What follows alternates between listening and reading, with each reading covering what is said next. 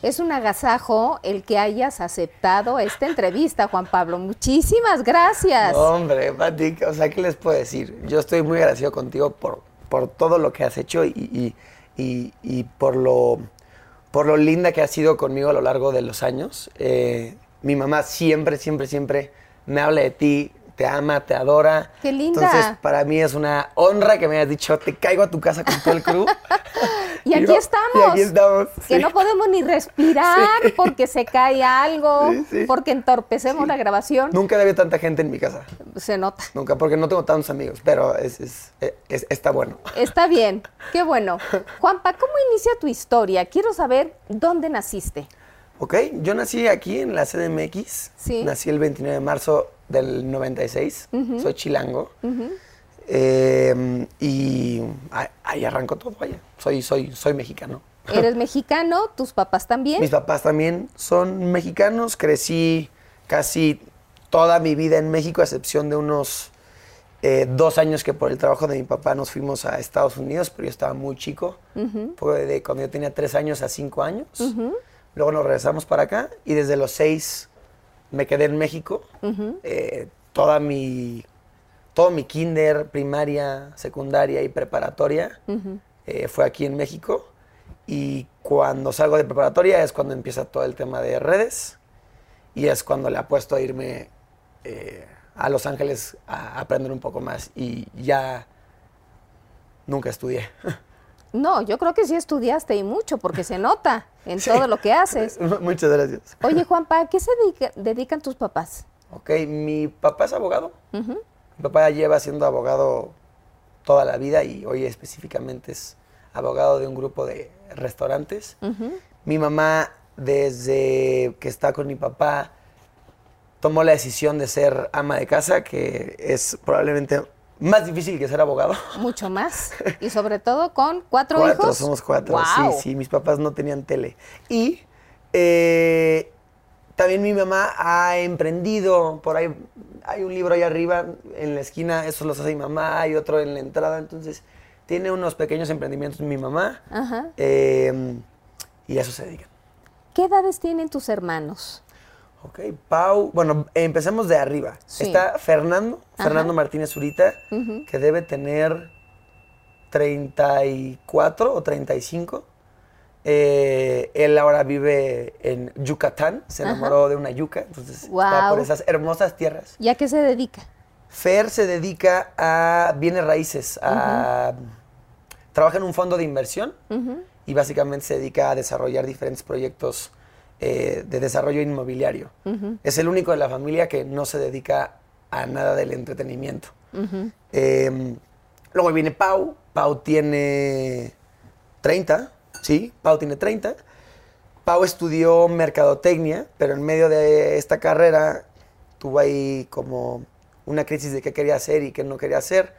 Y afortunadamente encontró su voz a través de las redes. Tiene una gran comunidad con ella que la sigue por temas de salud mental, por temas de ejercicio. ¡Ah, qué interesante! Ella es como súper aplicada y, es una gran inspiración también. Entonces, ella es Pau, luego voy yo, que mi punto máximo obviamente es estar contigo aquí, entonces ese es mi logro. y luego está Andy, que Andy tiene un año menos que yo, tiene 25, ¿sí? 25. Y se acaba de graduar de la carrera de ingeniería civil. Y él hace, quiere ejercer su carrera como ingeniero, pero también hace mucho contenido para, para redes. Tres de los cuatro hermanos cayeron literalmente en las redes. Sí, sí, sí. Vaya que sí. Pero ¿y tú cómo te inicias? O sea, ¿cuál fue tu, el gancho que recibiste para meterte en esto? Mira, fue accidental. ¿Cómo? Porque hoy ya las redes son parte de la industria, ¿no? O sea, es muy raro que alguien te diga que son las redes sociales. O, claro, claro. O, sea, no ya, no importa si hablamos de cine, de música, de entretenimiento, de programas, el mundo digital ya es igual de comercial que el tradicional. En este momento era 2013, yo estaba en la escuela y acababa de salir una aplicación que se llamaba Vine, que ya no existe, ya se eliminó. Y un amigo me la enseñó en la clase y yo era muy ocioso, muy hiperactivo, lo sigo siendo. Y era un lugar perfecto como para poder vaciar toda mi... Inquietud. Inquietud, ociosidad. La verdad, yo en secundaria no me, me costó trabajo como socializar e integrarme. No sé si la palabra no, si era rechazado, pero no, no, era del grupo de populares, vaya. Sí, claro. Eh, porque siempre fui un poco distinto. Y en esta app podía desahogar todas estas cosas de ser diferente, mi sentido del humor, mi energía, cosas que, que generalmente eran rechazadas en secundaria. ¿Y tú sentías ese rechazo? Sí, sí, sí. ¿Y de plano te hacían a un lado? Pues no, no porque nunca entré, entonces no, había nada que hacer a un lado, pero pues como, a ver, en todas las eh, escuelas están los populares y, los, no populares. Claro. Y obviamente todos aspiramos a ser parte de los populares porque pues es lo más cool. Sí. Y yo no era parte de ese grupillo que gracias a Dios no lo era, hoy, hoy viendo hacia atrás, ¿no? Em, y la comedia fue mi forma de empezar a integrarme más socialmente también como poderme de verdad integrar con la gente, porque no me hallaba y con esta app dejé ir toda esa ociosidad, creatividad o como querramos llamarle, y empezó a crecer. No, me acuerdo que llegué a 100 seguidores, a 200. Cuando llegué a 1000... ¡Wow! O sea, e, esto es 2013, ¿no? 2013 y, y yo decía, ok, hay 800 personas en mi escuela. Esto es todas mis cosas. Esto es todo el bachillerato completo y más. Entonces yo decía que esto está raro, esto está saliéndose de, como de... ¿Lo comentabas con alguien? Como de control. Mis papás no entendían nada, o sea, nada, y, no entendían por qué gritaba, estaba en el cuarto, por qué me ponía la playera en la cabeza, por qué imitaba a mi mamá. Y pues decían, mira, siempre ha sido raro Juan Pablo, está bien, ¿no? Pues, es parte de su, Personalidad, claro. está creciendo, ¿no? Sí, se está desarrollando el niño. Sí, se está encontrando. Ah, exacto, es bueno. Pero yo creo que con mis amigos sí, o sea, con, con Andy, mi hermano, sí, porque yo, yo necesitaba gente para poder grabar. Eh, y con mis amigos de, de, su momento sí, que se llamaba Juan Pablo Salles, que siempre, él, él, es la persona por la cual estoy aquí sentado, porque él me enseñó Vine. También estaba Helmut Sangri, estaba Daniel Perezil, eh, y era gente con la que yo estudiaba y hacíamos videos, pero nunca fue una conversación como seria al, respecto. Solo parecía como raro, eh, diferente. Y también en ese momento la red creo que estaba llena de gente tal vez curiosa eh, y tal vez no necesariamente la gente tradicional. Como que yo creo que en ese momento las la redes era más para la gente, digamos, rechazada socialmente, porque la gente popular o tradicional no las estaba usando y de, hecho eran peluciadas, no sé si... Sí, claro. Si te acuerdas. Sí, claro. Entonces era un espacio muy bonito porque en su momento era como, yo soy raro y era como, ah, ok. Hay más. Hay más raros. Como yo. No estamos solos, ¿no? Entonces eso fue muy lindo porque me ayudó a agarrar muchísima seguridad de quién era yo y de quién no quería ser. Claro.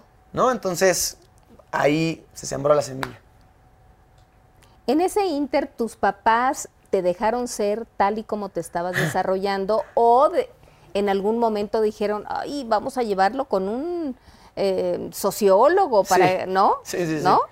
Pues mira, me llevaron a un lugar que se llama Secuoya, porque yo era el más chaparro de mi generación, porque yo maduré, te estás riendo, yo, me, yo, yo maduré biológicamente mucho, mucho, ah, tarde, tarde. Por eso llevo 18 días y esta es mi barba.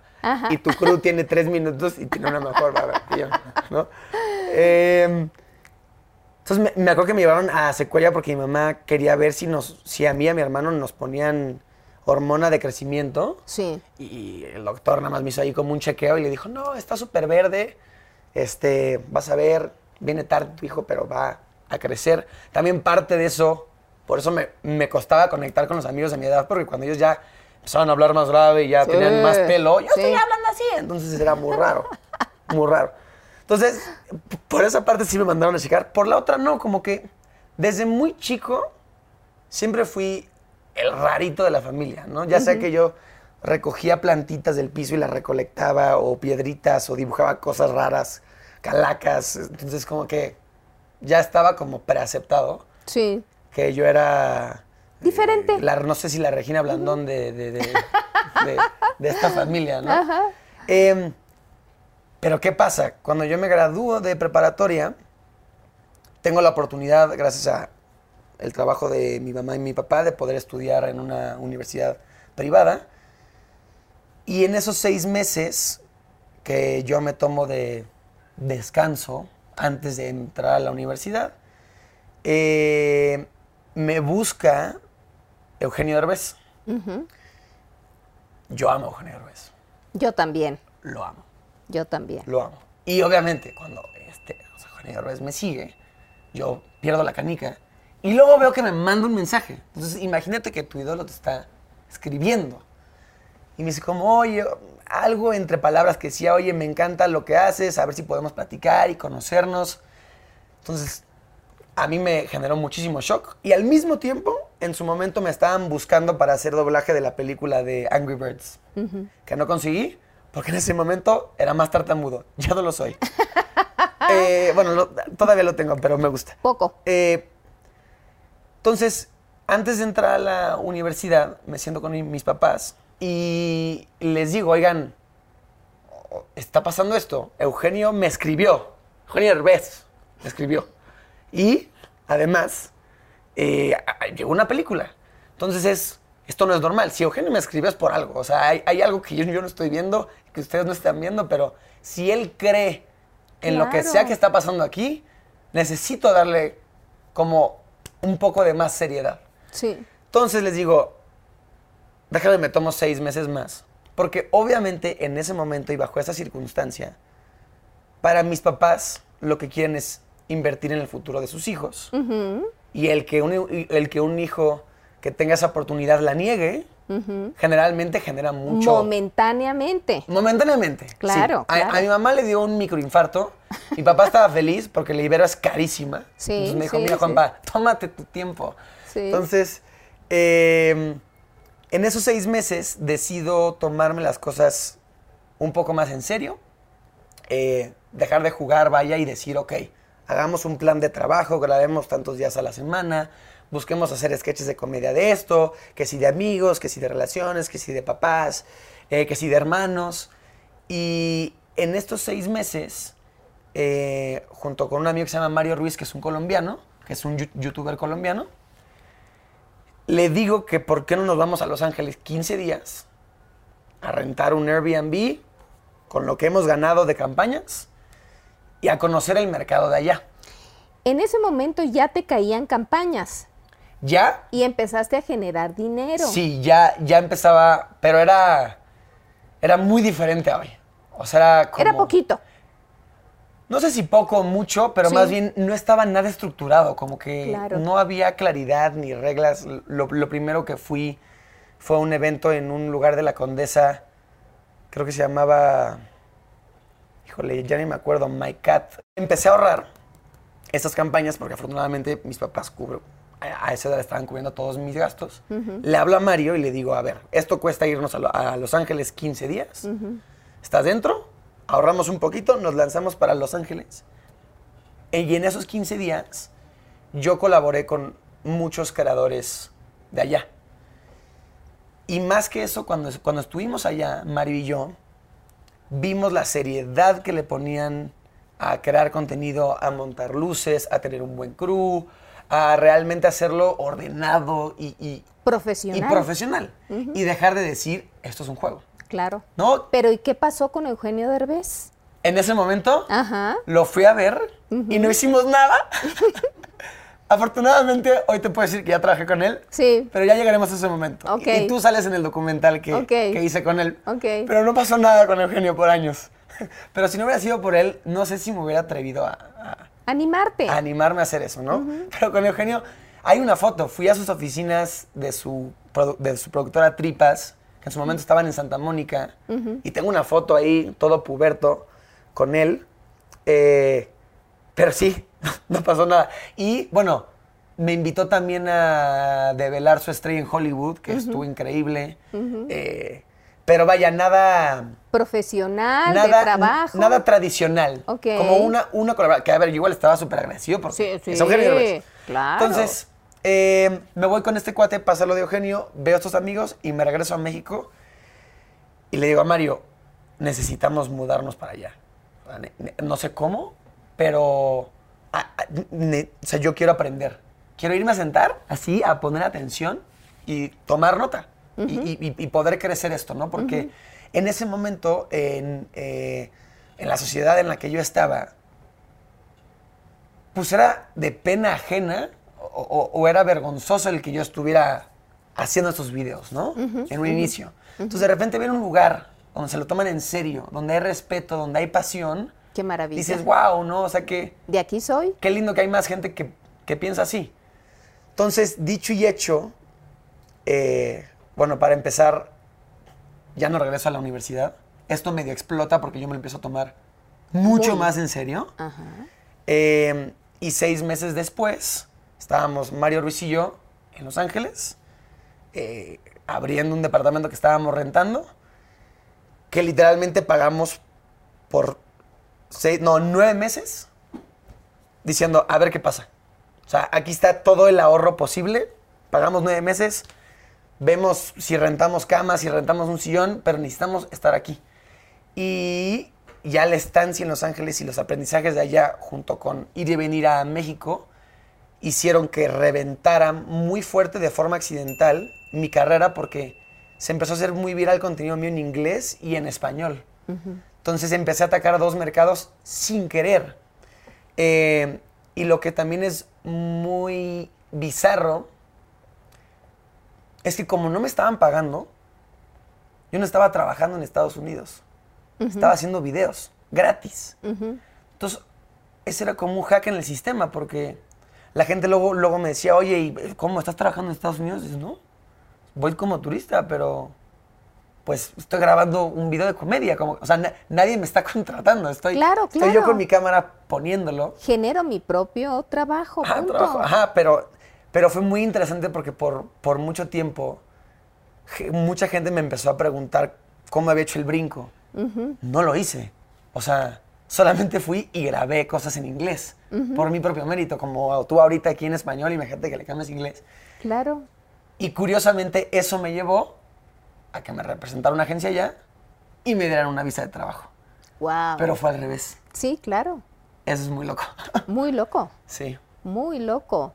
¿Y cuándo diste el cambio? Porque la plataforma donde empezaste a trabajar pues ya no existe, no, existía. Sí. ¿Qué Mira, pasó ahí? En su momento, Vine fue una locura porque fue la primera plataforma de video que te permitía consumir en móvil. O sea, antes de Vine, en, en- en- en un celular, no puedes ver, videos. YouTube era muy pesado. Entonces, cambió muy cañón la forma en que la gente podía consumir a alguien, porque antes eran puras fotos. Instagram se da cuenta que esto está jalando, Instagram le copia a Vine, saca video, Instagram tenía más usuarios, Vine se muere, Instagram crece, yo empiezo a hacer más videos para Instagram que Vine, porque además ya me permite, en vez de solo 6 segundos, me permite 30, un minuto, y luego brinco a YouTube y a Facebook, y empiezo a hacer sketches de diferentes longitudes, con diferentes lenguajes, y luego empiezo a explorar con diferentes formatos, si es un sketch de comedia, si es un reto, si es un blog, si es un viaje, eh, y, y todo por, por, porque siempre me ha encantado eh, entretener y hacer reír, y encontré ahí pues mi mole. When you're ready to pop the question, the last thing you want to do is second guess the ring. At Bluenile.com, you can design a one of a kind ring with the ease and convenience of shopping online. Choose your diamond and setting. When you find the one, you'll get it delivered right to your door. Go to Bluenile.com and use promo code LISTEN to get $50 off your purchase of $500 or more. That's code LISTEN at Bluenile.com for $50 off your purchase. Bluenile.com code LISTEN. Hiring for your small business? If you're not looking for professionals on LinkedIn, you're looking in the wrong place. That's like looking for your car keys in a fish tank. LinkedIn helps you hire professionals you can't find anywhere else, even those who aren't actively searching for a new job but might be open to the perfect role. In a given month, over 70% of LinkedIn users don't even visit other leading job sites. So start looking in the right place. With LinkedIn, you can hire professionals like a professional. Post your free job on linkedin.com/people slash people today. Hey, Dave. Yeah, Randy. Since we founded Bombus, we've always said our socks, underwear, and t shirts are super soft. Any new ideas? Maybe sublimely soft. Or disgustingly cozy? Wait, what? I got it. Bombus. Absurdly comfortable essentials for yourself And for those facing homelessness. because one purchased equals one donated. Wow, did we just write an ad? Yes. Bombas. Big comfort for everyone. Go to bombas.com slash ACAST and use code ACAST for 20% off your first purchase. ¿Cuándo te diste cuenta que eras tartamudo? Mira, es una, además es una conversación que he tenido con mis papás porque ellos me decían, me dicen, es que nosotros no sabíamos, ¿no? Porque creo que lo vieron en la nota que, que- que hice contigo del perro samurái, que había alguien de Sí. Ventaneando. Y mi mamá me decía, no, no era, no era tan en serio, como que solo de repente se te trababan las palabras. Entonces, me acuerdo, o sea, justo hace poquito vi un tweet que publiqué en mi cuenta de Instagram de, un, de una persona que es tartamuda y que dice, no hagas esto con un tartamudo, ¿no? Ahora te la puedo leer si quieres. Sí. Yo creo que fue en secundaria. Fue en secundaria porque yo creo que fue el momento donde más inseguro me sentí. Y obviamente la inseguridad alimenta muchísimo la tartamudez. Muchísimo, muchísimo. Nada más ahí, de niño, ¿no? Yo creo que no. Ah. O sea, no. La verdad es que desconozco No tienes recuerdos. médicamente Sí. si es algo que traes o sucede o es un tema mental o es un tema O se de- biológico, o sea, Detona de repente. se detona. Pero a, a- a partir de que no me podía yo conectar bien, yo creo que con la gente, y te da cada vez más, Angustia. más angustia Sí. comunicarte, Sí. eh, yo creo que de ahí nació. Digo, es la primera vez que me preguntan esto, entonces Sí. estoy intentando contestarte sin la certeza de, de estar seguro. Ajá. Eh, de hecho, te digo que me decían, este, Porky, que es, bueno, es un apodo muy divertido. ¿no? A ver, porque eh, eh, esto es todo, amigos, ¿no? Sí, claro. A ver, y en- entre todos, la gente se molesta en la escuela, ¿no? Obvio. te- te tienes que aguantar. Sí. Y a ver, el bullying es malo. Si cualquier niño le viendo esto, o sea, no bulles. Pero bueno, es inevitable a veces, ¿no? Sí, claro. Eh, y yo me acuerdo que, que en, en- en un viaje personal era, era algo que a mí me costaba mucho trabajo. Si tú ves mi primer video de YouTube, de repente va a salir que como que se barren las palabras. Así. Como que, como que no entiendes muy bien qué estoy diciendo. Sí. Porque estoy medio nervioso y no quiero tartamudear o no estoy gesticulando propiamente para... Sí. Pero lo que me pasaba, que era lo que más trabajo me costó, que creo que es lo más... Y a ver, ha- hay niveles de tartamudos, ¿eh? O sea, sí, cómo no. Y yo no creo que nunca estuve tal vez en un lugar muy grave, pero no deja de ser una cosa que te molesta. No. Eh, me pasaba con las vocales, que cuando yo iba a iniciar una palabra, como que me, cues- me, me costaba trabajo decirlas. O sea, si decía ahora, el... Como que... No salía. No, no, no, no. Muy raro, Sí. muy raro y seguramente si hay gente que, que- que- que lo siente se podrá identificar. Eh, y, y te da como estrés, ¿no? O sea, ¿Cómo es- no? es Claro. como, ¿No? Eh, y ya poco a poco, creo yo, de forma accidental, tal vez no, no, no de forma directa, el que yo encontrara mi sentido del humor, el que yo encontrara mi forma de ser, empezó a hacer que tuviera mucho más seguridad en mí. Claro. Y luego el yo prender una cámara y hablarle ya por casi 10 años, Ajá. pues me ayudó a pulir mucho estas cosas. Eh, todavía incluso antes de hacer El Perro Samurai, que fue la película que hice, me batearon en dos audiciones de películas de doblaje porque no se me entendía. O sea, una cosa es tú hablar, otra es lee lo de la voz de alguien más. Sí, claro. Te pones todavía más nervioso. Entonces, Qué complicado, ¿no? Sí, sí, sí. Mu- mucho respeto a toda la gente que Sí, no, no, hace qué doblaje. bárbaros. Es una locura.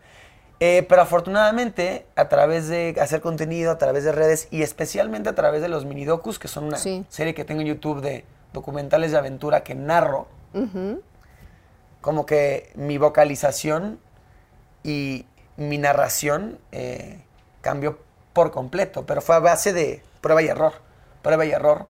Y sabes qué, perdón, ¿puedo, ¿puedo leer la, la cosa de los... Sí, claro. Porque me gustaría que tuviera mayor amplificación, porque. No sé. eh, o sea, yo me sorprendí con cuánta gente se identificó con este mensaje que yo no escribí. Ahorita te voy a decir quién lo escribió para que le demos su crédito completo. Aquí está. Mira, A ver. la persona se llama Sergio Ailón o Aillón. La, la verdad, discúlpame, Sergio, si estoy diciendo mal tu nombre. Dice, como tartamudo que soy, me veo en la obligación de hacer este hilo sobre cómo actuar cuando hablamos con una persona tartamuda. Comencemos. Número uno, no acabes la frase. Deja que lo hagamos nosotros. Solo necesitamos un poquito de ti, ti, ti, tiempo. Buen chiste. Número dos, no nos des consejos con frases como habla más despacio. Ese es horrible. Habla más despacio o no te pongas nervioso. Con estos comentarios haces que nos pongamos tensos. Tres, compórtate exactamente igual como lo harías con otra persona. Actúa con normalidad. No somos bichos. Cuatro, mantén el contacto visual. Ayuda a que estemos tranquilos. Cinco, cuando salgamos de un bloqueo, que es supongo lo que yo te digo que me pasaba con las vocales. Vocales. Evita las frases como felicidades, muy bien o ahora mejor. Esto nos hace sentir evaluados cada vez que hablamos. Y seis, hay que evitar absolutamente decirnos, oye, esto es muy feo, piensa lo que quieres decir antes de decirlo. Respira antes de hablar. O sea, pensamos y respiramos perfectamente, claro, ¿no? claro, Entonces, claro. nada, como que me parece que para cualquier persona que tiene Pero esto... fíjate que son muy buenos consejos porque invariablemente cuando tienes, eh, cuando te dedicas a comunicar, pues obviamente de repente estás hablando y se te fue la palabra, ya no sabes, ¿no? Sí. Completa, completa, vi-. ¿viste? ¿Viste? a mí me pasa muy seguido. Sí, yo todavía, ah, pero me gusta, o sea, pero ya, ya me puedo expresar, ya no tengo bloqueos. Sí. Solo de repente igual y barro cosas o me traba al principio, pero ya es... Me, ¿Tú tú te diste cuenta solo o alguien te lo hizo saber? No, solo. O sea, bueno, el bullying hacía Sí. como muy claro, ¿no? Sí, ¿Qué claro. estaba pasando? Sí. Pero no solo. Y, y lo que es interesante es que al día de hoy lo hablo con mis papás. Y los amo, ¿eh? Y los amo y son los mejores papás del mundo. Pero creo que es bien difícil entender a alguien que tiene esto que si no lo, si no lo vives. Sí, claro. Porque luego parece que la gente lo puede minimizar. Sí, claro. Eh, y cuando vi ese tweet y vi como la cantidad de gente que, que Que respondió comentó. a eso, dije, wow, qué chido que, que se hable de esto, porque nadie habla de esto. Pues es que no somos perfectos, Sí, Juanpa. no, no, no. Pues cada quien tiene sus cosas, ¿no? Sí. ¿Verdad? Y naturalmente, y gracias a Dios, se corrigió a base de necesidad. Porque como, mi, como lo que yo hacía me lo exigía, pues yo te digo, en, en este, el- este 13 de junio cumplo 10 años de que subí mi Guau. primer video. Wow. Entonces, 10 años. sí, sí, sí, ya es un rato. Es un rato. Ya un ratote. Sí, y mi barba sigue saliendo fea, dime. Rala, se dice rala, sigue saliendo rala. Rala. ¿Y cuál fue ese primer video? Mi primer video es con mi perrita que se llama Puka, que ya Ajá. falleció como hace tres años. Adorada, amada. Si tienes un perro, tuviste un perro, sabrás eh, el pe- peso que tiene en tu vida. Sí. Y soy yo eh, huyendo de ella, diciendo que me va a comer. El video es muy malo, muy malo. Y está muy mal grabado, pero es con ella. Eh, y lo chistoso es que la mayoría de los buenos videos virales que- con los que empecé fueron con mi perrita. Ya sea que eran sketches de cosas que pasan con los perros, o luego me subía la playera a la cabeza y bailaba con ella. También tenía 17, ¿no? Pues hago- está Hoy hago bien, otra cosa. claro. Pero así empezó. Lo cual también es lindo porque sí te das cuenta que no tienes que ser bueno en algo mientras te guste. Y ya después te vas a encontrar. E- Eso es muy lindo de lo que, de lo que me pasó a mí. Porque hoy sí me, hoy, hoy sí me considero de, de- de toda forma humilde, pero alguien que sabe crear contenido. Claro, ¿sabes? Y claro. Que sabe contar historias y que sabe... Pero en ese momento no. Pero como me gustaba tanto, no importaba Claro. que subía. Es que lo disfrutabas. Sí, sí, Lo mucho. gozaste. ¿no? Mucho, mucho. Mucho, sin duda. Y luego, ¿cuánto tiempo estuviste en Los Ángeles? Mira, yo estuve en Los Ángeles más o menos, no sé si me, me puedan corroborar por allá, pero según yo como cuatro años estuve. Pero nunca viví ahí. Eso es muy, muy bizarro. Sí. Ibas y venías. Sí, todo el tiempo. Y obviamente la cantidad de gastos que implicaba hacer eso, por los vuelos, que los vuelos son La caros. movilidad, claro. Pero como yo lo vi, dije, ok, e- e- esta es tu inversión. O sea, velo como una inversión. Si vas a estar intercambiando países mensualmente, o sea, necesitas aterrizar en México y grabar. Irte a LA y grabar. Y no es grabar de, ah, aquí está tu llamado. No, o sea, No. tú tienes que pensar en el concepto. Ahora lo que pasa es, llega la pandemia. Yo me acuerdo que Trump era 15 de marzo y tuiteó, voy a cerrar fronteras. Y yo dije, no, yo no me voy a quedar aquí atrapado. Yo quiero estar con mi familia. Entonces dije, pues voy a agarrar un vuelo a México. Llego a México, llego con mi familia. En ese momento yo pensaba que iba a estar ahí 15 días, como todos. Sí, sí. Y corte A fueron seis meses, grandes seis meses con mi familia. También me ayudó a reconectar, ya que algunos nos quisiéramos matar, como todos, ¿no? Pero es parte del Pero encierro. hubo más apapacho.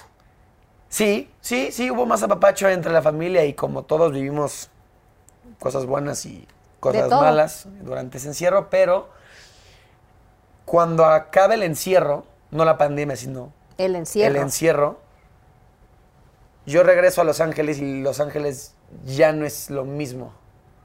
Ya no es- mis amigos se mudaron a otro lado. Los Ángeles se convierte en una ciudad un poco más gris, un poco más depresiva, porque antes de estar ahí te conectabas con la gente importante, ibas a los eventos, te presentaban agentes, directores, productores. No hay nada activado, todo es por Zoom y no hay nadie en las calles. Entonces, y no puedo grabar los sketches porque todavía estamos en una pandemia. Entonces, le marcaba a mis amigos, oye, vente a grabar un video y me decían, no, es que mis papás, o no, es que... Claro. Entonces, como que no encontré cómo volver a, a hacer eso allá. Sí. Eh, y, y la verdad es que encontré mucha felicidad de estar con mi familia. Entonces me regreso para acá. Pruebo diferentes formatos y estaban padres, estaban divertidos, pero no me llenaban a mí. No, no me, no, no me, No era lo que querías. no me daban felicidad. Lograr. ¿no? Eh, y ahí eh, me tomo un break como de tres meses de no hacer contenido, lo cual yo nunca había hecho antes. Y ahí es cuando decido subir el pico de Orizaba. Cuando sucede la pandemia, el encierro, a mí me cae una idea de decir, no una idea, una realización de decir, esto puede volver a pasar en cualquier momento. O sea, en cualquier momento nos pueden volver a encerrar y, y- y- y- y- y te privan de una libertad que pensaste que tenías como garantizada. Y entonces hago una lista de cosas que siempre había querido hacer. Y dije, mira, no te hallas en Los Ángeles, no estás pudiendo hacer tus, tus sketches de comedia, no te hace feliz este contenido, vete a hacer esta lista. Entonces subo el pico de Orizaba. Orizaba. Orizaba. Sube el pico de Orizaba y estando ahí, lo subo con, con la mujer que hoy es mi novia. Y cuando lo subo, en vez de yo grabar, contrato a alguien y di, pues grábalo, porque yo no puedo hablar. O sea, voy a estar subiendo a la montaña más alta de México y no puedes estar mezclando las cosas. Estás, es, algo realmente serio. O sea, subo el pico, tremenda odisea, ocho horas para llegar al- a la cumbre, ocho horas de bajada, 16 en total. Y cuando llego de regreso, como que pido el material y lo estoy viendo con mi equipo. Material muy lindo, pero me dicen, oye, o sea, casi no hablaste. Entonces, una persona que se llama César Fajardo me dice, oye, ¿y, y- y- y si, si narras? ¿Qué, qué- qué pasa si narras? Claro. Y dije, ah, pues va, probemos. Entonces, hicimos un guion en colaboración, eh, narré el video y cuando vi el resultado, dije así, wow.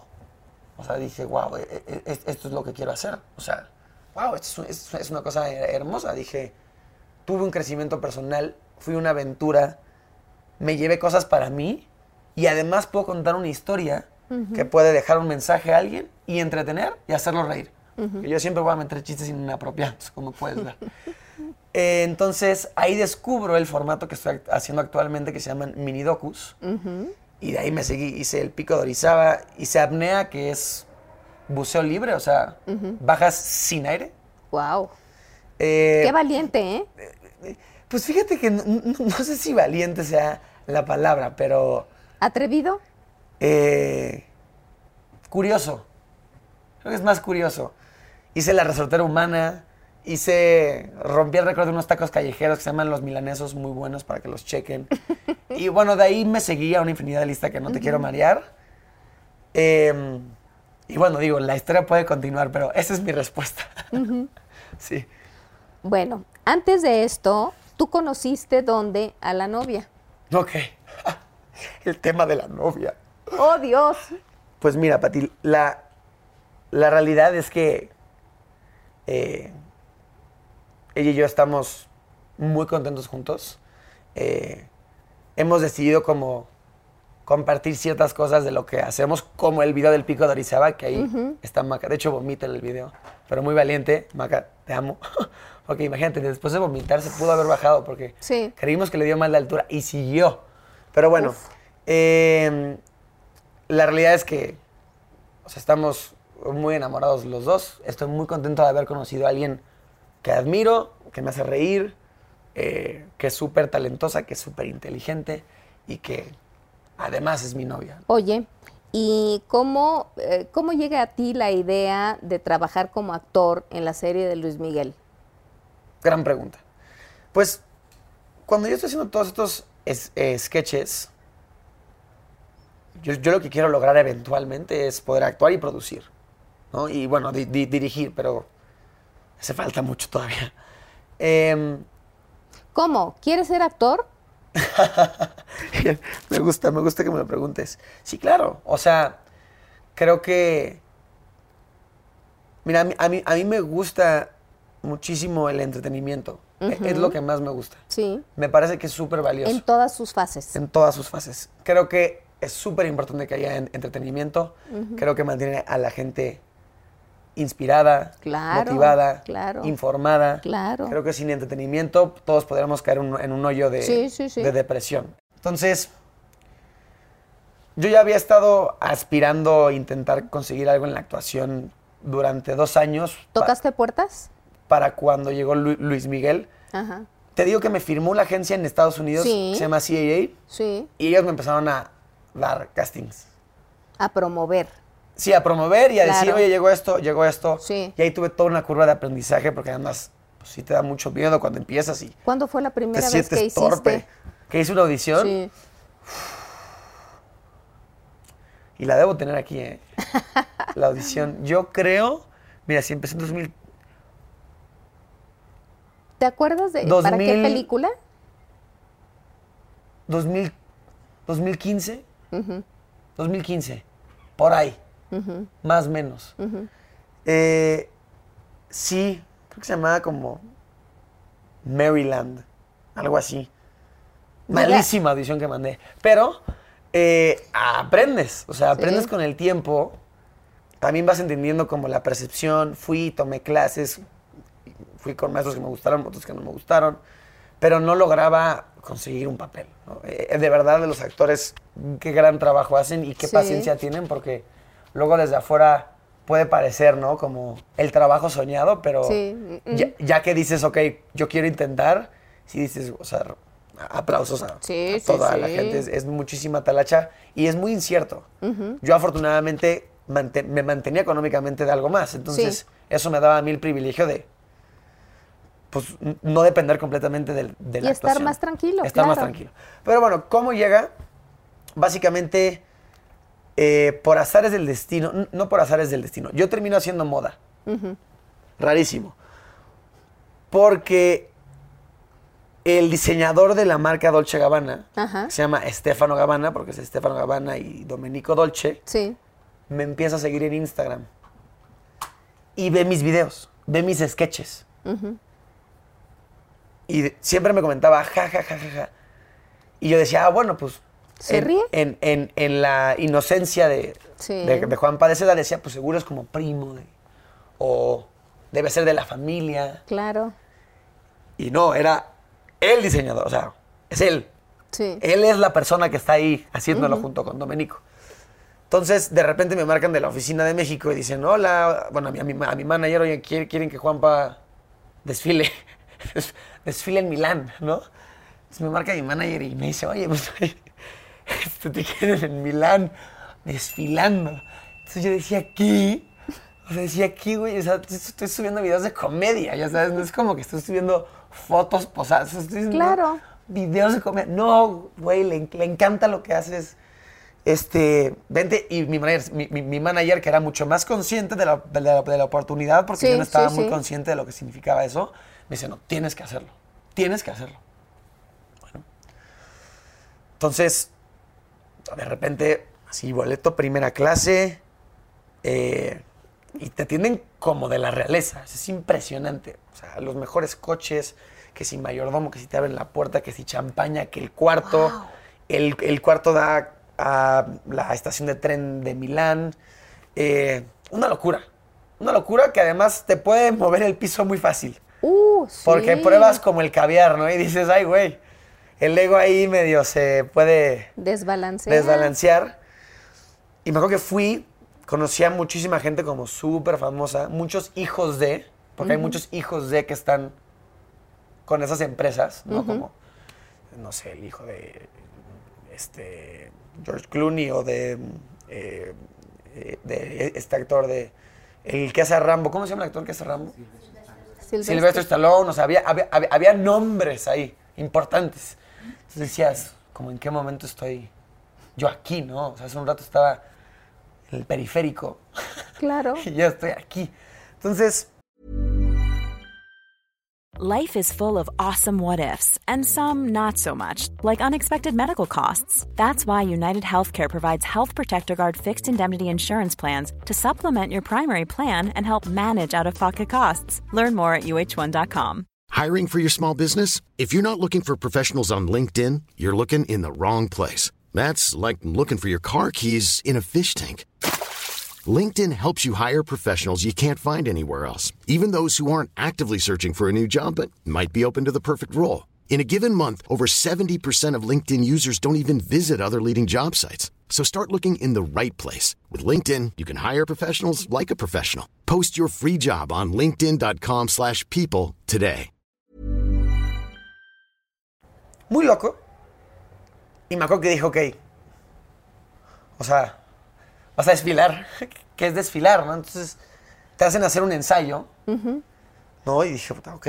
Con la ropa No, perfecta. No, sin eh, ropa. En el ensayo no traes tu outfit. Ok. Y lo haces y dices, ok, hay tres escalones, mueves, regresas, subes. Obviamente dices, "Puta, por favor, que no me vaya yo a tropezar. O sea, ruego a Jesús que no me vaya yo a tropezar. Y dices, pues, ¿quieres, ¿qué quieres verte chido? O sea, ya estás Sí, ahí y dices, yo quiero que me quiero ver con el mejor modelo de la historia. O sea, si ya estoy acá, no me voy a achicar. Entonces, cuando voy a, cuando voy a desfilar, mi mentalidad era, o sea, eres la- el güey más importante del mundo. O sea, yo, yo decía, no, eres una pistola, para no decir otras palabras Sí. en tu programa. Eh, y lo hice, me acuerdo. Caminé. No sabía si, por ejemplo, si posar ahí cuando Sí. llegas al final y dije, güey, no hagas una estupidez, solo date la vuelta, güey. Di la vuelta. Chingón, digo, muy bien. Y regresé. Y ya, este, aplausos, todo súper conmovedor, champaña para todos, ¿no? O sea, y al día siguiente es cuando como que me cae el 20 porque estoy en todos lados del país. O sea, portada de reforma, en redes así de, qué orgullo mexicano, primer, no sé, si- no sé si decir el primer mexicano, uno de los primeros mexicanos en desfilar en Milán. Y yo decía, wow, o sea, como que por fin entendí lo que estaba haciendo. Claro. Pero por otro lado, también dije, wow, llevo años intentando hacer contenido y que, y que me den mérito por esto. Ajá. Y caminé un minuto y recibí más respeto por eso que, Que que por por, lo- otro, ¿no? Y si dices, wow, luego hay ciertas cosas que fuera de tu país haces, hacen que te ganes el respeto de la gente, ¿no? Claro. Eh, Pero bueno, esa fue la primera probadita y porque esto es parte de, de Luis Miguel, porque en una siguiente invitación a desfilar, invitan a Diego. Eh, estoy pensando si fue en México. No, fue en, fue en Milán. Ahí lo conozco. Y paso, me dice, güey, estoy trabajando en una serie sobre Luis Miguel. Este. ¿te- tú- ¿A ti te gusta actuar? No, sí. Me dice, güey, pues igual podemos darte un cameo. Y güey, perfecto. Y entonces eh, me acuerdo que me conecta como con la producción y todo. Y voy al día de llamado y, y me acuerdo que ese día Carla, que era la productora, me dice, oye, ¿te pareces al hermano? Me dice, y, y- y me dice, "Te- tengo aquí una escena, dos escenas del hermano. Te doy dos horas y quieres intentar. Y yo dije, pues, "Oh, jalo, no, obvio. Y entonces me acuerdo de recibir las escenas, eh, ir preparando todo lo que aprendí en esos años audicionando. Me acuerdo de estar con Diego en el carrito de maquillaje diciéndole, güey, ¿qué hago? ¿Tú qué opinas? Este, ¿Cómo es esto? ¿Cómo es otro? Y eh, entré, me relamieron todo el pelo, hice la audición y eventualmente eh, me marcan. Cuando me marcan me dicen, oye, pues fíjate que pues, esta industria es muy cambiante, eh, es importante que no te lo tomes personal porque la realidad es que hay muchas variables que no dependen de ti. Y nada, como que no te lo queríamos decir nosotros, este, te quedaste con el papel. y yo, ¿what? Así. "Ah". Y me puse muy contento realmente porque creo que para el Juanpa 17 era imposible eso. O sea, re- realmente era imposible. Claro. Y de repente se hizo posible. Em, grabar la serie fue una gran experiencia. Me encantó preguntar mil veces, ¿y tu mamá? ¿No? ¿Dó- ¿Dónde está mamá? ¿No? Em, pero también me di cuenta que, que no quería hacer drama. O sea, como que actoralmente y de experiencia y trabajar con Jainada y Camila Sodi y con Pablo Cruz, que es el productor, con Beto, que es el director, muy cool. Pero también dije, no me interesa volver a hacer drama por un rato. No que no lo quiera hacer nunca, pero sí me ayudó a entender que, ¿Prefieres comedia? que prefiero comedia o, o igual y comedia con drama, ¿no? pero, pero la comedia tiene que estar, o un Hero's Journey, o, o- Sí. o de, de inspiración o de motivación, pero, pero el drama si de por sí no me cuesta en la vida. O sea, no, no- Claro. me, me cuesta una persona dramática. Pero por eso mismo, hacer Alex era un gran reto, porque era hacer, hacer una persona dramática en una serie dramática, eh, muy diferente a mí. Entonces, gran experiencia y también me ayudó a entender un poco más. Y gran proyección. Muchísima proyección. Muchísima proyección. ¿Te viste? Sí, ¿Y? Sí, claro. Pues te pones muy nervioso porque eh, como actor Ajá. no tienes voz ni voto en la edición. ¿no? Que, que igual esto es una. Igual todos lo saben, pero yo vengo de un mundo donde tú estás haciendo un poquito de todo. Editas, produces, corriges color, ves todo. ¿no? Entonces, es como que lo voy a ver al mismo tiempo que el mundo. Entonces, me acuerdo de ver la primera escena que estoy yo ahí en el cuarto, que estoy jugando Nintendo. Estaba Paulina Dávila, que hace. que, que actúa en la serie. Sí. Y me acuerdo de estar viendo la, la toma y me puse muy feliz porque dejaron una línea que improvisé, que era como, bienvenida a la familia, ¿no? O sea, estaba la línea del guion y yo improvisé, bienvenida a la familia. Y ya, me puse muy feliz. Eh, y, y sí, fue, fue un proyecto que me acercó a otro tipo de generaciones, me dio una gran proyección, sin duda alguna. Eh, creo que al día de hoy, bueno, ya, ya- no ha pasado en un rato, pero antes de la pandemia era muy común que me preguntaran, ¿y tu mamá? ¿No? Claro, claro. ¿Dónde está? Sí, claro, yo, claro. "Brother, ¿qué te digo, hermano? Entonces, fue un gran proyecto. O sea, que y, y- y creo que fue la probada suficiente para entender que me encantaba estar en ese mundo. Ver al director con la cámara y que traje el dolly y tener el guion y ver al de audio, ver, o sea, como que decía, wow, o sea, esto es, aquí me puedo desenvolver, eh, esto me, me agrada. Sí. Me siento en, en mi área. casa. En casa. Entonces, creo que eso fue. Y también creo que era importante que lo primero que yo hiciera no se pareciera na- nada a mí. Claro. Nada. Entonces, creo que también por eso fue una gran decisión y un gran proyecto hacer. Em, y ahora. Y ahora, y ahora sigue la vida, ¿no? ¿Tienes algún proyecto como actor próximamente? Mira, No. Exacto, no hay.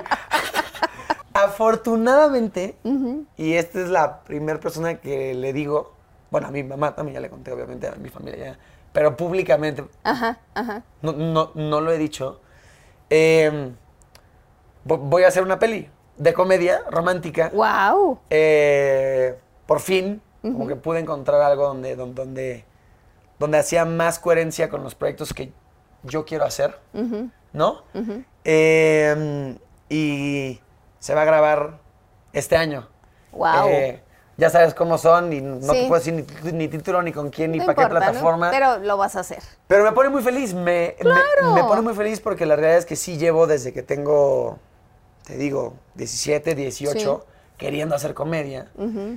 Y Teo Luis Miguel fue una gran probada, pero yo admiro a gente como Eugenio Derbez, como a eh, Ryan Reynolds, como a Chris Pratt, como a Jonah Hill, como a Adam Sandler, Jim Carrey.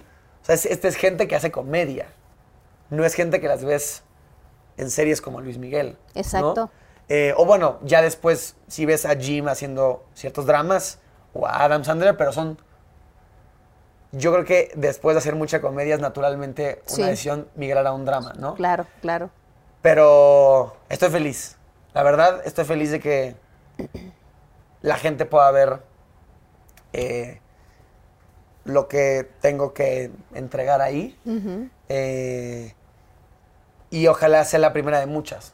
Seguramente. Sí creo mucho en el poder de las historias. Ajá. Creo mucho en la comedia. Y, y- y creo que ya he podido desbloquear eso en no guionado, en las aventuras y en los documentales, como que producir esas cosas y estar en esas cosas me ha dado mucha vida, pero está toda la parte de ficción, Sí. donde los universos son inmensos, ¿no? ¿Qué pasa si eres, híjole, un policía o estás en un campamento, te fuiste de road trip con tu papá y eres adoptado? Como que hay tantas posibilidades para Todas. comunicar tantos mensajes Sí, sí.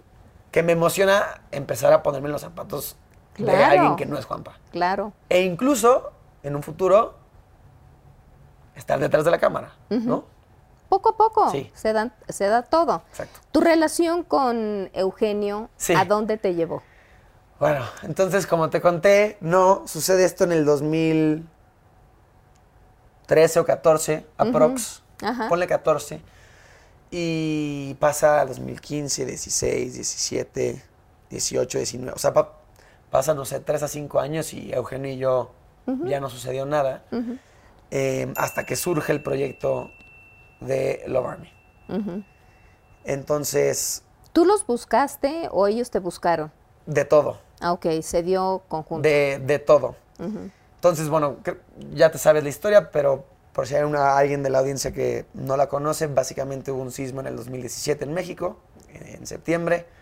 Fue muy grande, destrozó mucho en la ciudad y fuera de las ciudades. Y creo que todos queríamos ver cómo ayudábamos, qué hacíamos. Entonces yo lancé la iniciativa de Love Army México. eh, y Eugenio ya no sé si yo le marqué o él me marcó. Vamos a suponer que yo, yo le marqué. Y me dijo, oye, yo también quiero hacer algo. Unamos fuerzas.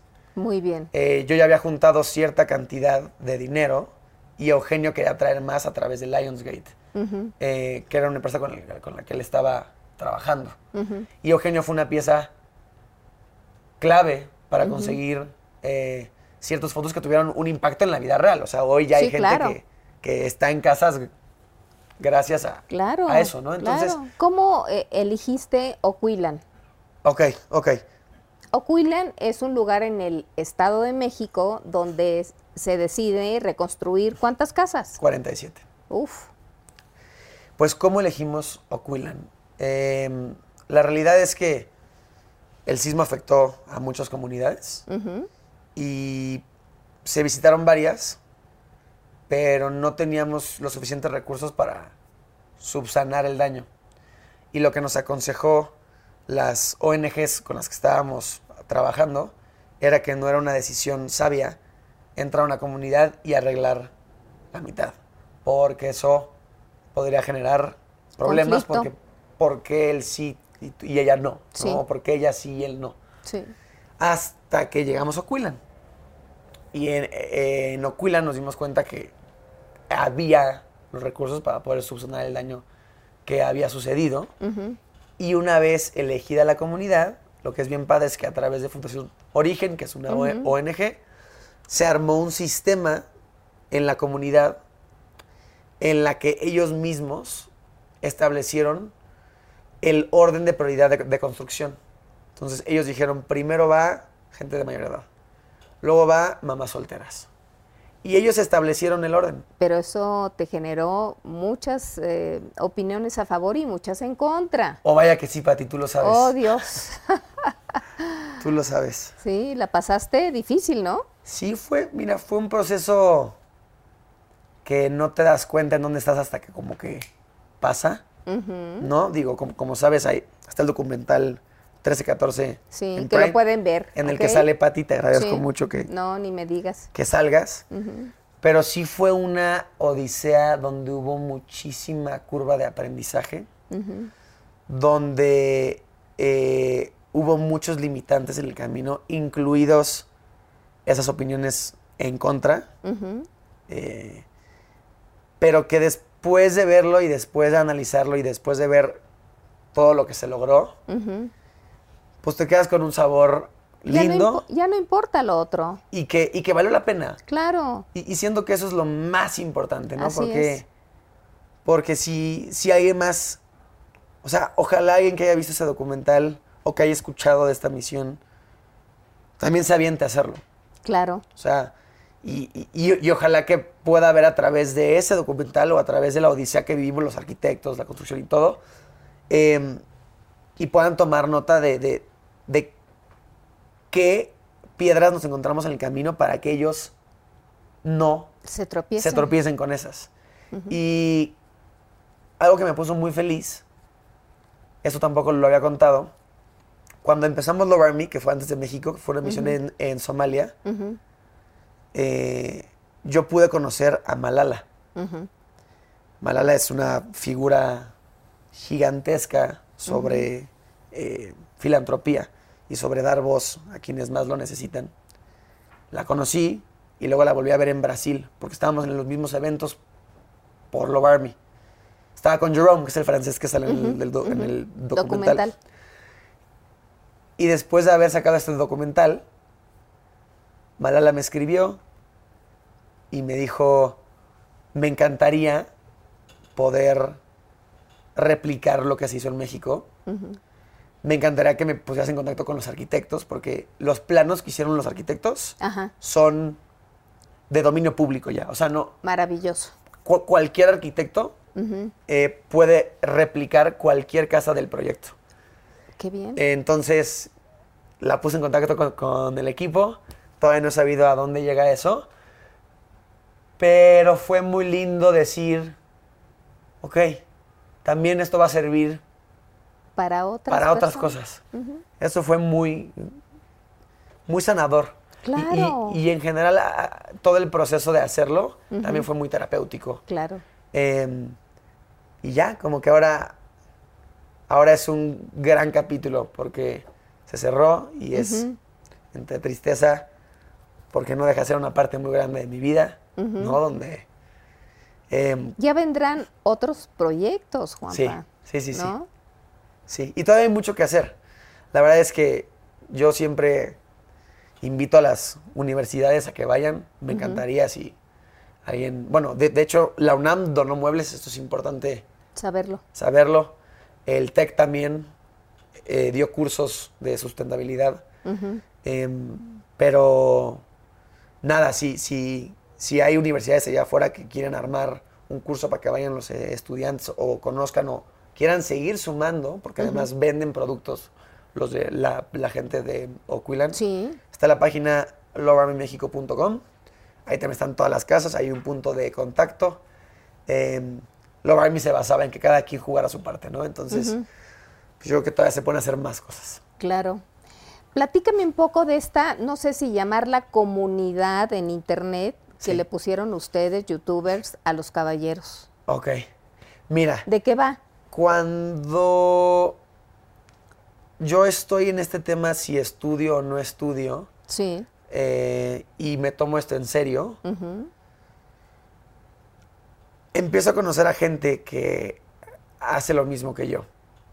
Entonces, eh, no es lo mismo si eres el, único que le gusta la cocina en tu casa, a que si conoces a un vecino, un compa que te dice, ella, a mí Yo también, me encanta cocinar, ¿no? Entonces, como que se empoderan entre los dos, porque dicen, Sí. wow, y a ver, tú que le pusiste sal, pimienta, ajo, ay, y lo volteaste así. Entonces, eso me empezó a pasar con un grupo de gente en internet, eh, en el cual se encuentra Mario Bautista, ¿no? que hoy es cantante, se encuentra Juca, que ya es piloto de coches, eh, se encuentra Villalobos, que es un actor colombiano, se encuentra Mario Ruiz, que también es, hace muchas cosas de hosteo en Colombia.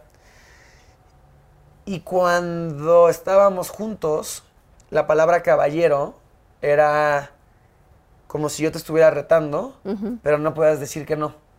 Entonces eso nos ayudó mucho a atrevernos a hacer cosas que no habíamos hecho, como hacer ci- ciertos videos o que Mario intentara cantar o que yo intentara actuar porque te decían caballero y tenías que hacerlo. Entonces todo ese grupo y todo ese momentum nos motivó a todos a, a arriesgarnos un poco más Claro. y a poner todo sobre la mesa. Y entonces hubo un día, que no recuerdo quién, dijo, oye, si nos tatuamos, y dijo, caballero. entonces todos nos tatuamos.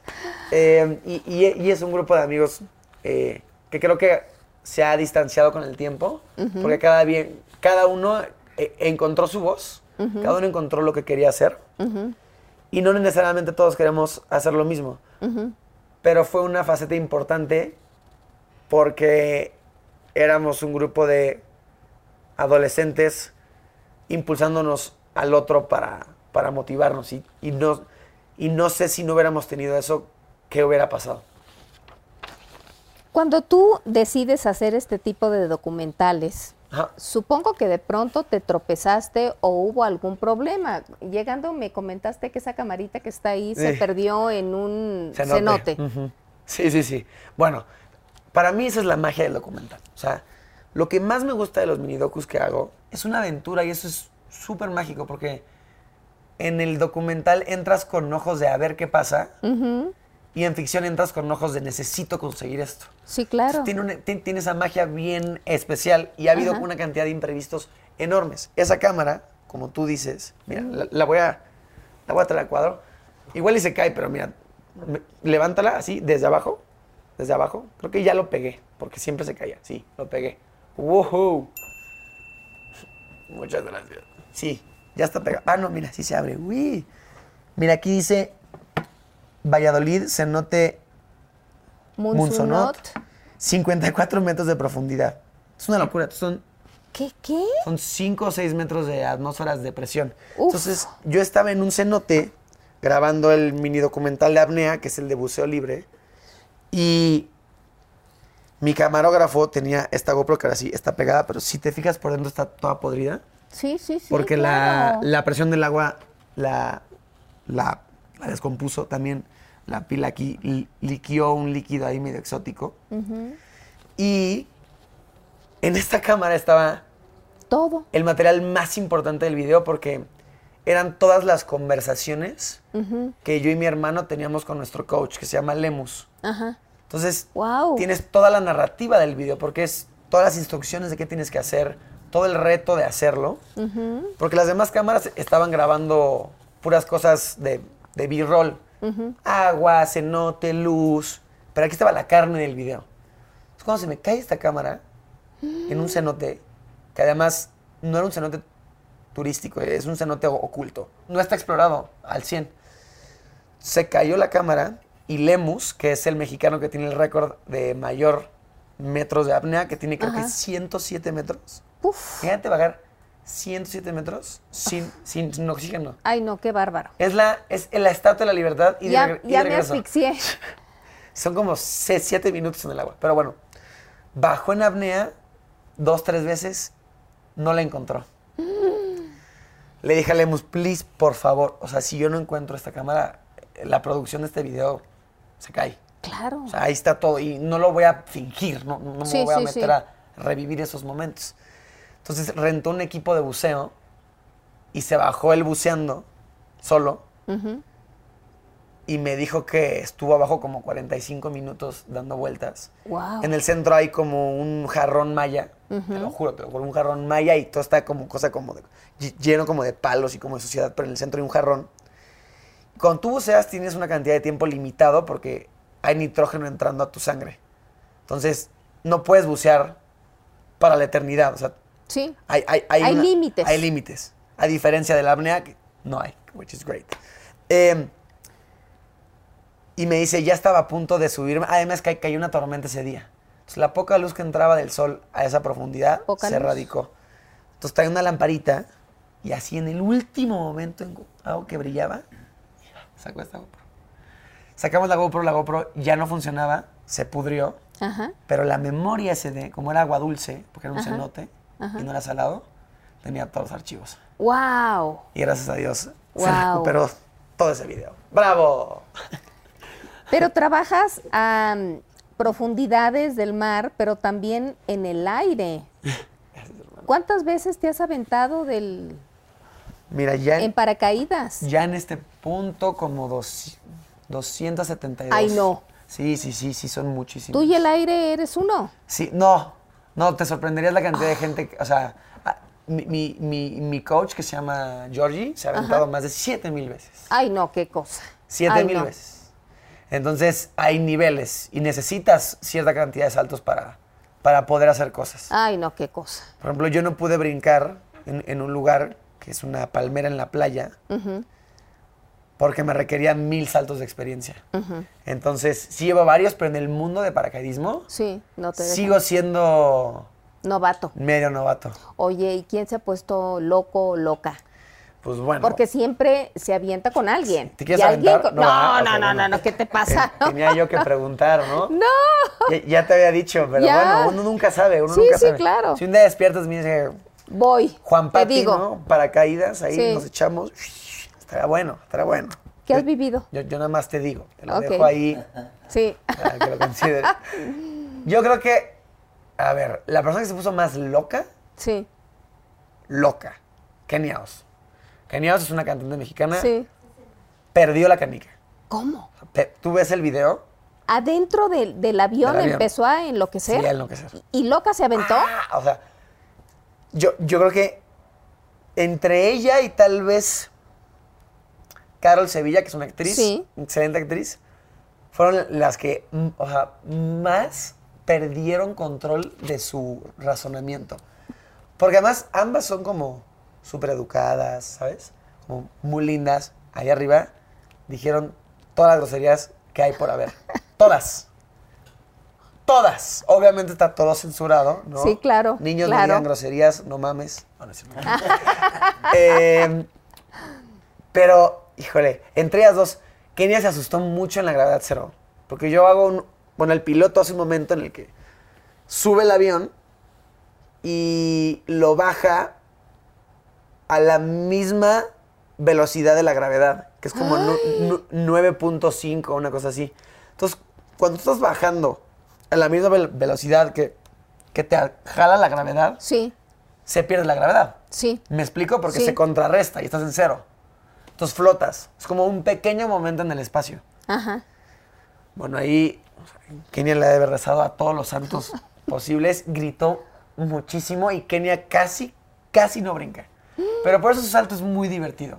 Es muy divertido. Y Slobotsky, que es un comediante, no brincó. De plano dijo, no, me rajo. me- se rajó. No brincó. Pero siempre está abierta la invitación, Slobotsky, para que sepas por sí. Dana, sorprendentemente muy bien, pero a Dana le pegó después. Luego pasa eso. Qué intrépido eres.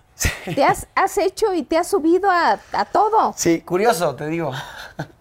Curioso, Curioso. intrépido, diría yo. Pero me gusta porque creo que hay más allá de lo extremo, cool, valiente. O sea, yo el día que aprendí a ser paracaidista, me dio mucha seguridad para hacer otras cosas. Que tú te avientes de un avión y que hagas parado en tus dos pies, te hace sentir muy seguro de ti mismo para Poderoso. poder hacer otras cosas. Dices, ¿qué más puedo hacer? ¿Qué más puedo aprender? Se supone que no podemos volar, pero acabo de volar. ¿Qué más puedo hacer? ¿No? Y también te ayuda mucho a, a trabajar bajo presión, te ayuda a resolver problemas con calma, porque te agarra un mal viento, se te enreda el paracaídas, tienes que sacar reserva. Entonces, todo el tiempo tienes que estar en calma, sin importar qué pase. Y ese nivel de pánico a veces pasa en el trabajo o en temas personales, en relaciones, donde el estrés te puede ganar. Y gracias a estas cosas que yo he hecho, siento que soy una persona mucho más armada. Podemos decir que gracias a todo lo que practicas puedes estar en paz y en calma. Sí, sin duda alguna. O sea, cuando hice apnea, a mí me costaba mucho meditar porque, porque a veces un hámster así corriendo en una llanta y se cae y se tropieza. Entonces, Sí.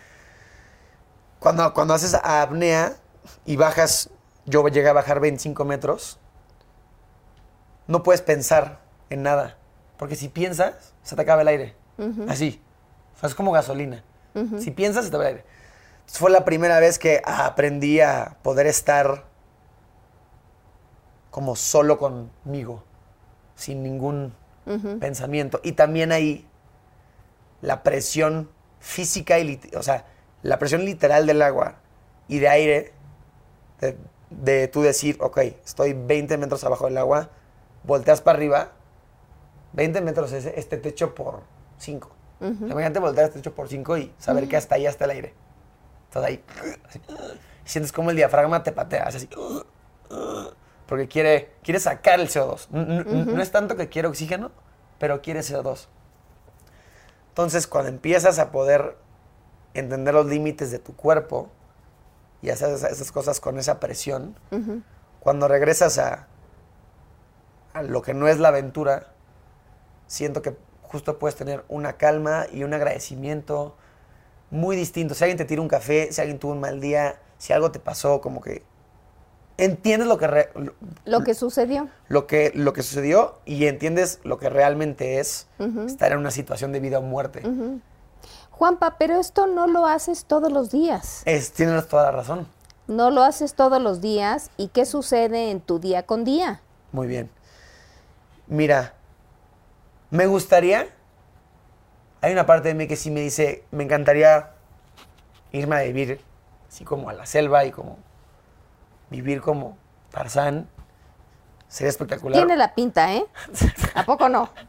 Tarzán tenía 40 kilos más de músculo y ni un pelo en la cara, pero mira, vamos, vamos poco a poco. Eh, pero eh, hacer las aventuras requiere mucha preparación y es mucha exigencia y también hay otro tipo de contenido que me gusta hacer, pero en el día a día hubo un rato de mi vida en el que no había nada de estructura, nada. Era como despertar y a ver qué pasaba, ¿no? Y era a ver si le escribo a alguien para grabar, o voy a tomarme fotos, o, o vamos a escribir un sketch, o tengamos, hablemos de amigos a pensar en ideas. eh, y esa espontaneidad me ayudó mucho a ser muy flexible a las oportunidades que me fueron cayendo. Pero con el tiempo, no puedes mantenerte espontáneo para siempre porque te empieza a cobrar factura durísimo. O sea, tu, tu cuerpo y tu estabilidad física y mental empiezan a, depender de un hilo. Si no tienes de, si no tienes cimientos. Claro. Entonces, Estructura. eh, estructura, sí.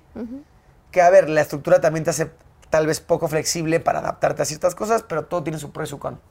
Entonces, poco a poco empecé a hacer más estructura en mi vida gracias a un equipo. Hay gente de mi equipo ahí, ahí está Carito. Ahora intento prepararme lo más posible para todo. O sea, tener días apartados para mis aventuras. Días apartados para paracaidismo. Días apartados para sketches. Em, intento, intento de forma muy, muy, mucho esfuerzo comer sano y hacer ejercicio porque sé que es una buena inversión para mí y para, olvídate para mi, mi, mi, mi cómo me veo, cómo me siento, ¿no? Porque yo siempre digo que si quieres ser como un Ferrari en la vida, le- tienes que tener una buena gasolina y un buen motor. Entonces, Claro. si tú le estás exigiendo a tu cuerpo tanto, necesitas cuidarlo. Sí, Entonces, claro. yo que llevo poco tiempo cuidándome, cuidándome de verdad, porque antes me valía queso, desvelado, me brincaba comidas, volaba, que si una fiesta, día de grabación, piensas que eres invisible, ¿no? Los chavos, cuando tienen esa edad, ya ves que no tienen, no tienen límites estos chamacos. Pero, pues vas aprendiendo a que no eres invencible Pues sí. y intento tener ciertas juntas de producción, ciertas juntas de ideas, balancear mi tiempo muy bien. Priorizo mucho que tener tiempo con mi familia porque me parece que es lo más importante que alguien puede tener. Vida personal. También con mi novia, obviamente. Tiempo solo también. Pero yo creo que es, es, es- es este constante balanceo que nunca te va a salir. O sea, solo te la pasas intentándolo, ¿no? Hasta que te mueres. pero, pero está bien porque te vas como acercando a lo que, a lo que quieres. Eres una persona eh, honesta en el sentido de que siempre hablas con la verdad o de pronto te avientas una mentirilla piadosa. No, no, yo creo que la comedia sale de decir la verdad. Entonces, la verdad es muy divertida porque la, la- la realidad es que casi todos tenemos un sentido del humor muy ácido, nada más que nadie, lo- nadie se atreve a verbalizarlo. Entonces, eh, no, yo soy súper transparente. A ver, a veces puedo tirar un chiste que evidentemente no es real, ¿no? Eh, pero, pero no, en, en general me considero como un libro abierto, a excepción de tal vez ciertos temas, ¿no? De qué partes me rasuro y así, eso no lo cuento. ¿Y por qué?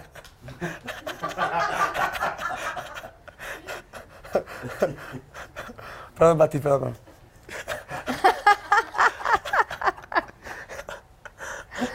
Ay, Juan Pablo. Hoy día tus papás, ¿cómo te ven?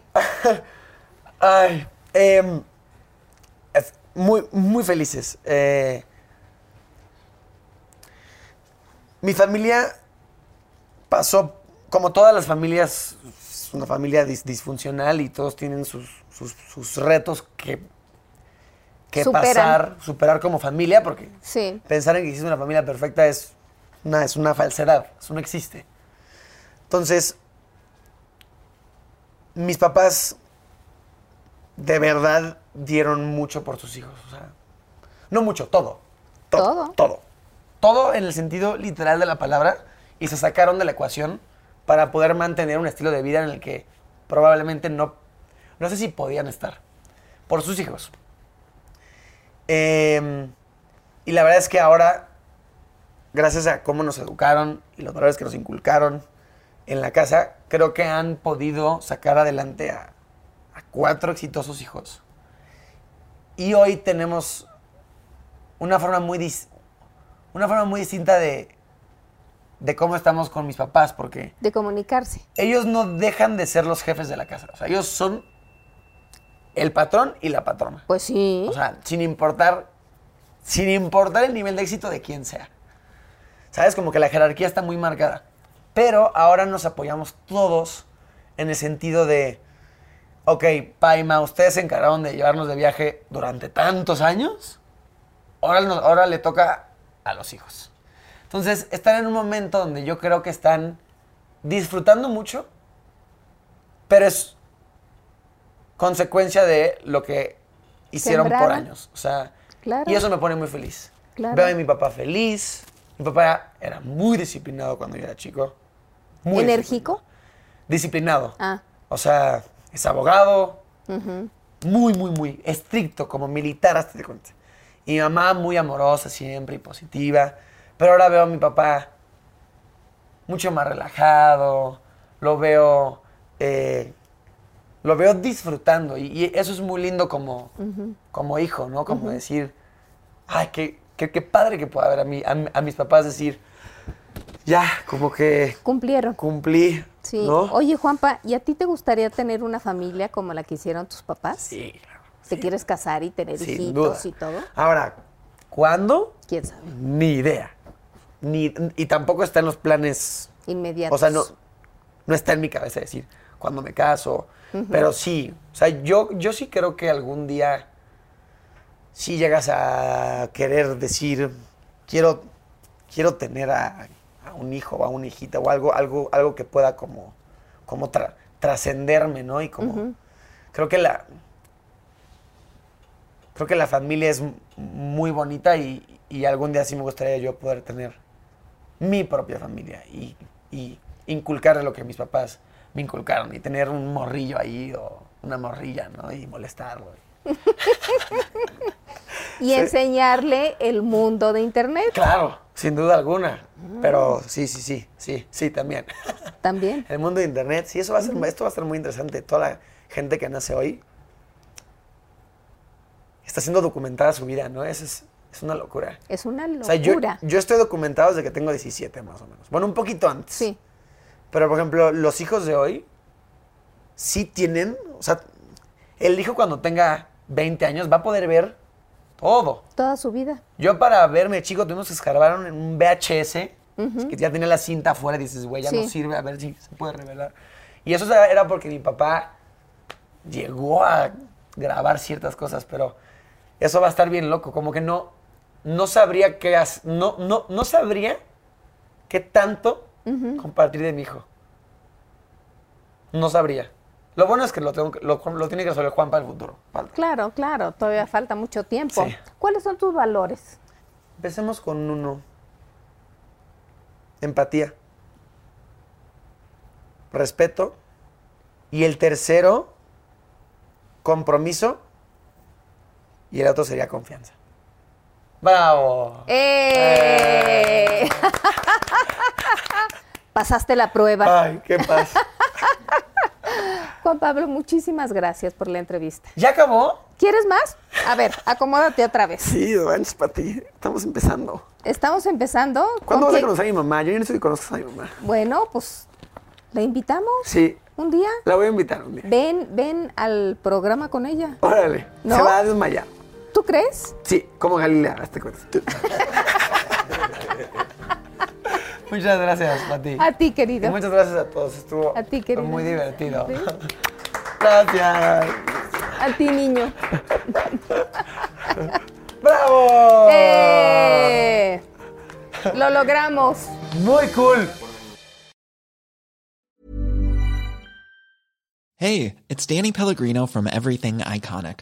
Ready to upgrade your style game without blowing your budget? Check out Quince. They've got all the good stuff shirts and polos, activewear, and fine leather goods, all at 50 to 80% less than other high end brands. And the best part? They're all about safe, ethical, and responsible manufacturing. Get that luxury vibe without the luxury price tag. Hit up quince.com slash upgrade for free shipping and 365 day returns on your next order. That's quince.com slash upgrade. Hey, it's Paige DeSorbo from Giggly Squad. High quality fashion without the price tag. Say hello to Quince. I'm snagging high-end essentials like cozy cashmere sweaters, sleek leather jackets, fine jewelry, and so much more. With Quince being 50 to 80% less than similar brands. And they partner with factories that prioritize safe, ethical, and responsible manufacturing. I love that. Luxury quality within reach. Go to quince.com slash style to get free shipping and 365 day returns on your next order. Quince.com slash style.